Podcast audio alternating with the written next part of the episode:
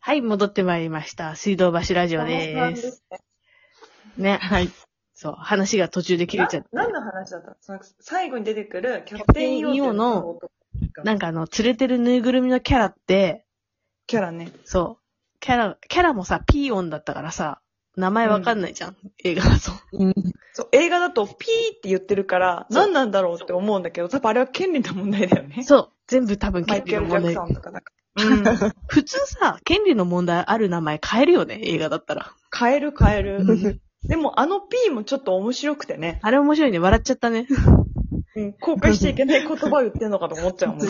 そう、そんななんかやばい言葉言ってんのかなとか思っちゃう もんね。そう。あとしかもさ、ピー音やたら出てくるじゃん。ほとんど会話がうん出てピくーるピーばっかりの時とかある。ちょっと笑うしかないよね。。笑うしかないあれ楽しないん。か、やりとりが入ってこなくなる、だんだん。そう。ピーが気になっちゃった。ピーっていうか。でもすごい危険な男なんだよね。そう。怖いんだよねそう。あの、あの男、キャプテンイオってなる男は、その原作もそうなんだけど、まあイケメンで、うんうん。だけど、うん。こう、テレクラだった女の子を、なんかこう、眠らせて、うん。それでお金を取るっていう男だったんだよね。そうそうそうそう。危ない、ちょっと。危ない強盗男だまっがいのた。なんか、そう。やばいやつだったんだよね。サンガンとか持ってて。そうそだけど結局、その主人公のヒロミがキャプテンイオが持ってるぬいぐるみ、喋、喋ってる相棒みたいなぬいぐるみを、 うんの尻尾を直してあげたから、う。でもそん許なしてやるよ、みたいあれは、ほこれは言い訳だよね、でもあれって。本当のまハあーそトうだねフルなことじゃないんだよね、きっとね。な。だからヒロミっていうここにちょっと、なんか、そういう、いつも会ってる女の子とは違うものを感じたってことなのかな。うんいや、多分、それを、そういう風な建前上で、だけど私は、なんか、ただ単に、なんか名前、名前っていうかなんだっけ、なんかいろいろ喋りすぎちゃったりとかして、身元が特定されるから、襲うのをやめたんだけど、言い訳的にそういう風にしたん、風な、あ表現だと思ったそんだれけどさそれすごい合ってて、うん原作もは、原作もそういう、あの、ところがあって、部分があって、あの、映画にはそういう描写がないんだけど、途中でご飯を持ってくるスタッフの人に顔を見られちゃうんですよ。あー、うん。そじゃあれだからそうししたんだっていうふうに。そう、ピラフを、原作だとピラフじゃなくてメキシカンピラフだったんだ けど、細かい。細かいよ。なんかメキシカンピラフを持ってきたスタッフが、このキャプテン EO で名乗る男の顔を見見る、目があったっていう描写があるの。うんうん。で、その後、キャプテン EO の様子がちょっとおかしいって書いてあって、ヒロミはうん、多分、この男は顔を見られたからやめたんだろうって言ってる。うんうんうん。そっちの方が合ってると。でもだけど、ど結構さ、すごいいい、いい、いい部面があって、最後さ、そのキャプテン EO って名乗る名乗る男はヒロミのことに何もしないで帰るじゃん。うん。で、その時に、なんか、こういうことしちゃダメなんだよって言うじゃん。なんうか、んそんな人前で体を裸になんかするなみたいうんな。うん。あそこの長台詞はすごい好きで、うーん。当時高校生の時に手帳に書いてた覚えがある。え、そう マジで。そんなにハマってたなんかすごい、まあ、浅野サムの役がそう素敵だったのかわからないけど、ん。当たり前のことをこんなに直球に言う大人がいるんだっていうふうに思って、おー。なんかそこを感動して書いた気がする。じゃあ多分あのなんかお前が今目の前で裸になってても、うんうん。なんか死ぬほど悲しい思いしてる奴がいるんだよ、みたいな。うんそいつのこと考えたのか、みたいなのをバーって言ってて。言う言う。だからダメなんだよ。簡単に教えちゃ、見せちゃダメなんだよ、みたいなことを言ってたよね。言ってた。なんか。言ってたねう。ん。言ってた。そうそう。当たり前のことなんだけど。そうそうそう言ってたわ。すごい。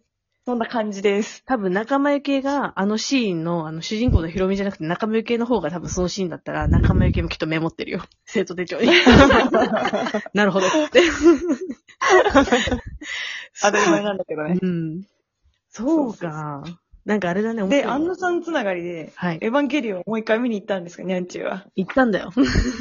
どうだったん2回目行って、まあ2回目は家族で行ったんですけど、あほのううん。まあ、あの、1回目見てるから、まあ、そんなに、なんつうの新しい発見とかはそこまではなかったんだけど、私さ、あの、東大元暮らしでさ、そういえばナディアを、不思議の海のナディアっうんうてん知ってる、不思議の海のナディア。うん。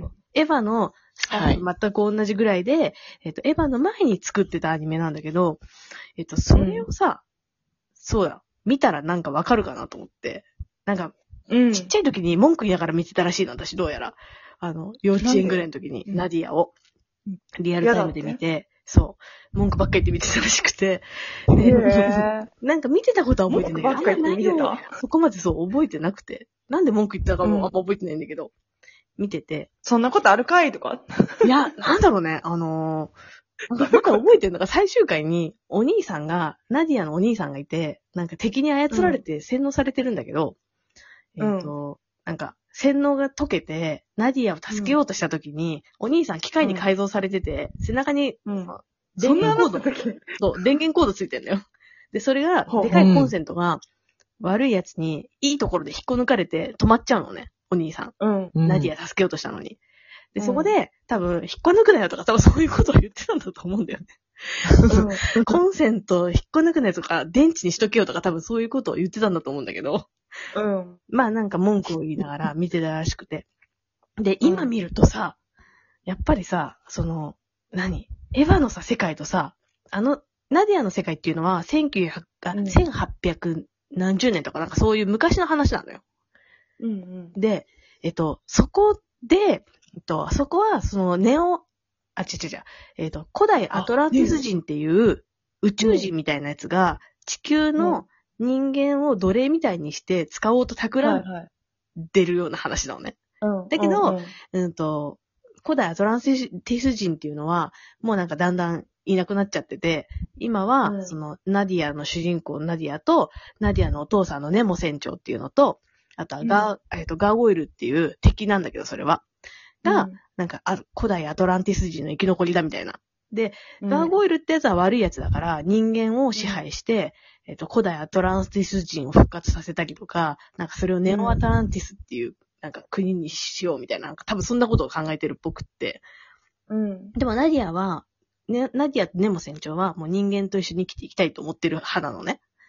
うんで、うんと、ナディアが持ってるブルーウォーターっていうその飛行石みたいなやつがあるんだけど、ラピュタの。うん。それがすごい力を持ってて、それを手に入れると、なんか超パワーがいっぱいあるから、世界を征服できるみたいな感じで、それをなんか取り合ってたりするのよ。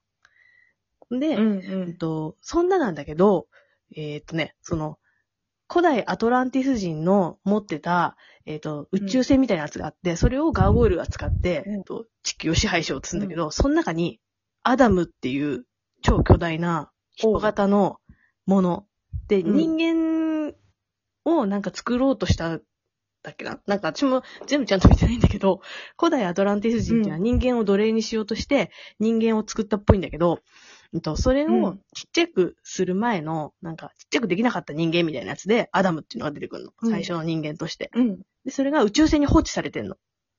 で、う。うんんその最後、ガーゴイルがナディアとこう、バトって、うんと、最後は負けんのよ。ガーゴイルが。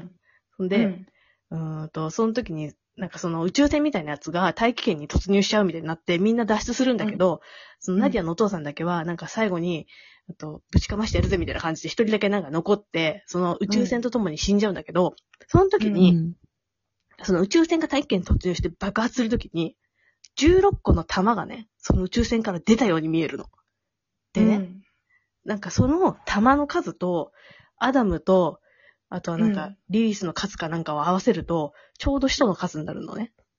ええど何そのうで話しょこれ、すごい来たでしょで、そう。もうなんかいろいろね、結構被ることが多いのよ。だから、うわー結局、ナディアの世界がそのままエヴァの時間軸に繋がってる、世界に繋がってる、じゃーんみたいな。だから、 嘘、ナディアもう一回ちゃんと見よう。なんかだしょちゃんと見てないと思う。で、うん戦艦が発信するシーン、戦艦が出てくるんだね。うんと、うんなんか、でかい戦艦が出てくるんだけど、うんそれが戦ってるシーンが、あの、今回の映画の BGM、ミサトさんがブンダで戦ってるシーンとかでも使われてたりとか、うーん。こういろいろ、こう、ナディアの曲が使われてるところがいっぱいあったりとかさ、まあするわけよ。えー、ナディアは安野さんが作監督。そう、そう、監督、脚本。うん。おで、ー坂本さんが絵描いてて、スタッフもおー、だいたいエヴァのスタッフの人が、わあ。ということなんですよ。そう。じゃあちょっともう一回そっち見てみよう。ね、見ないとなと思って。うん東大元教師だったわって思った。そっか、はちょっと見てみる。い。見て。見てみて。うん。ちょっとまだ昔まのだアニメだから、ああのれだけど。うん。安野、安野さん流れは続きますね。 ね、本当だね。うん。っと見よう、次何が。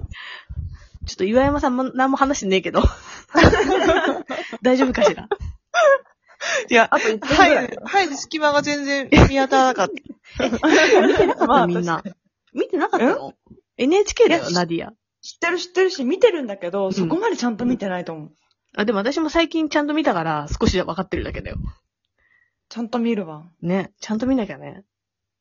ところで今、はい10時10分20、30秒ですけど、お便りを読む時間ないですかね、今日は。あ、お便り読みたかったね。お便りね、来てた次んです回にしましょうかち。ょっと次回でいいですかすいませんね。そうはないんあだ、のね、この画面消さないとあのお便り読めないから、お便り事前にキャプチャーしとかないと読めねえんだ。 すいまなせるん。ほど。